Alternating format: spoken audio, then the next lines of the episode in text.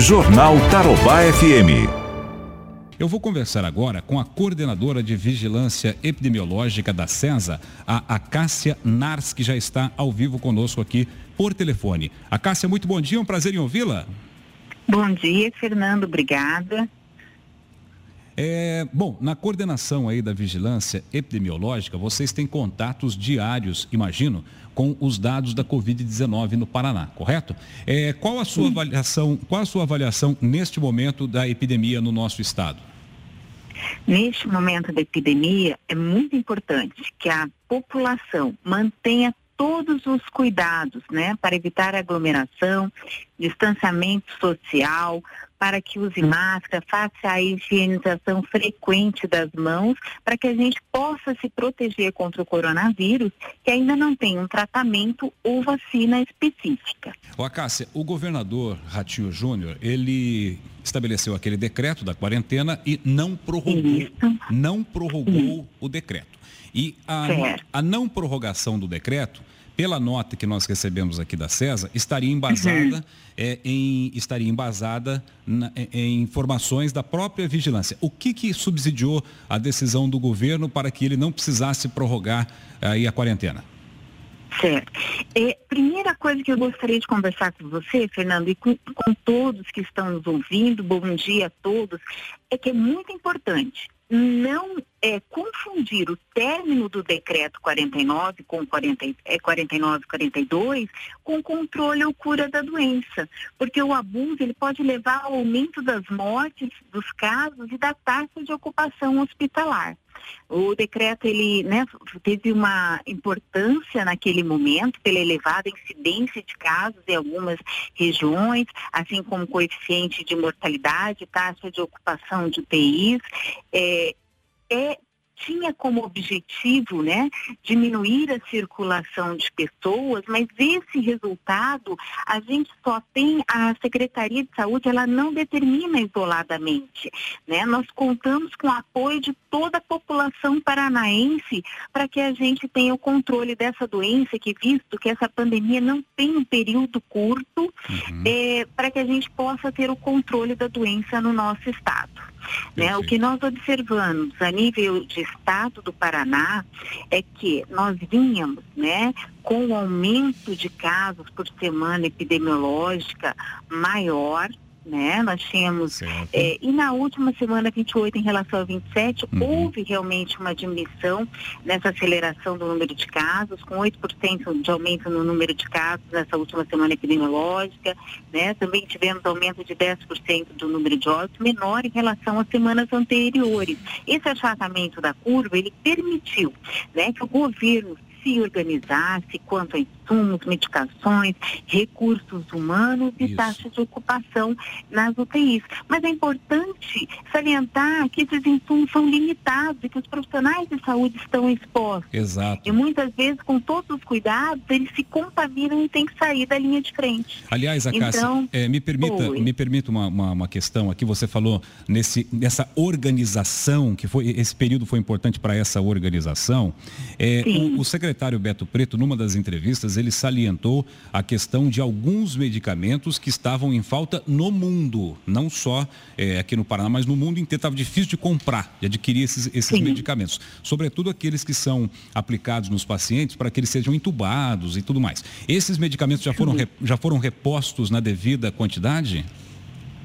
Temos ainda dificuldade, trabalhamos para repor, mas as dificuldades elas existem, né? Visto que é uma pandemia, que é, essa, que o coronavírus afetou, né, todas as regiões do mundo. Então essa dificuldade ela existe, é, está controlada, mas não significa que o nosso comportamento enquanto cidadão é, possa ser relaxado temos que nos cuidar, nos proteger. É um pensamento coletivo nesse momento. Sem dúvida. Eu acho que isso é muito importante.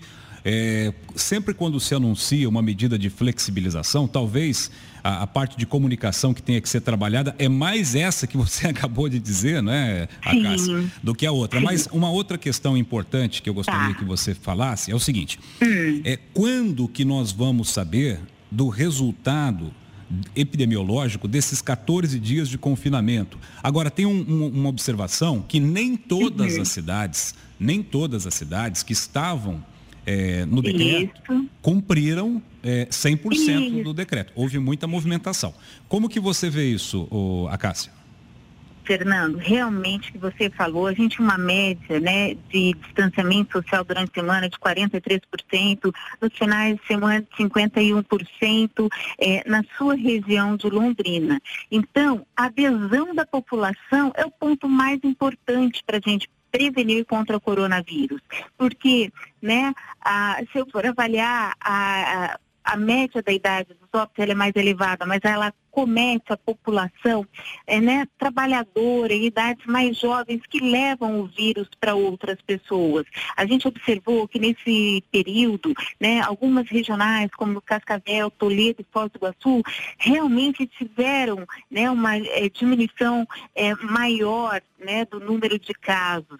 É, porém, Londrina, Metropolitana, Cornélio Procópio, né, é, tiveram é, um aumento no número de casos e o distanciamento social não teve uma adesão tão grande. Então a gente salienta a importância é, do comportamento né, das pessoas neste momento. Tivemos também o desaceleramento do número de casos em Cascavel, Toledo e Foz do Iguaçu. É, mas é, outras regiões, Paranaguá, né, que tem o fim do decreto dia 21, metropolitana, é, que tem um aumento do número de casos, também a população precisa é, ser co colaborativa e compreender a importância do controle da epidemia pelo Covid-19.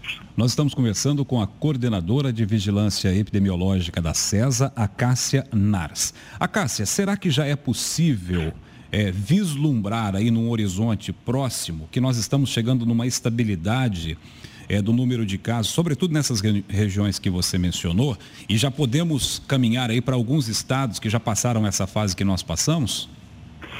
Fernando, pelo tempo decorrido, é muito prematuro a gente falar, né, que já temos, é, vamos ficar no platô, que já atingimos é, determinado nível da curva, até porque a transmissão pessoa pessoa depende do comportamento social certo, eu posso aumentar a nossa transmissão pessoa a pessoa se as pessoas não tiverem consciência da importância de todas as medidas é, para evitar aglomeração, né, é, para prevenção dessa doença.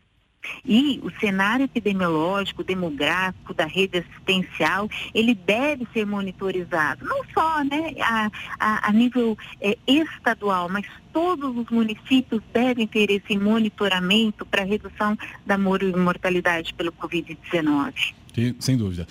A Cássia, você acha que ainda está, ainda existe a possibilidade de nós termos novas quarentenas aí, por exemplo, no litoral, o, o decreto do governador ainda está, é, para lá foi prorrogado. Para lá foi prorrogado, né? Mas você acha que para outras regiões é, é, ainda há possibilidade de nós voltarmos a ter aí uma quarentena, uma, uma decisão mais restritiva é, de mobilidade urbana? Sim, existe essa possibilidade, por isso que esse monitoramento ele ocorre diariamente, nós estamos, né, é, tivemos um achatamento do número de casos, mas a gente ainda está na ascensão da curva. Então é muito importante região sul e nesse momento a gente está no período sazonal de outras infecções respiratórias, né? Estamos no inverno, temos casos de respiratória aguda grave. É, então é importante a conscientização das pessoas para que né, não seja confundida essa flexibilização com controle ou cura da doença. Sem dúvida. A Cássia, infelizmente o nosso tempo aqui está terminando. Eu queria te fazer até mais perguntas, mas eu gostaria de deixar um convite para uma próxima entrevista, viu, Cássia? A Cássia, muito obrigado pela gentileza de nos atender.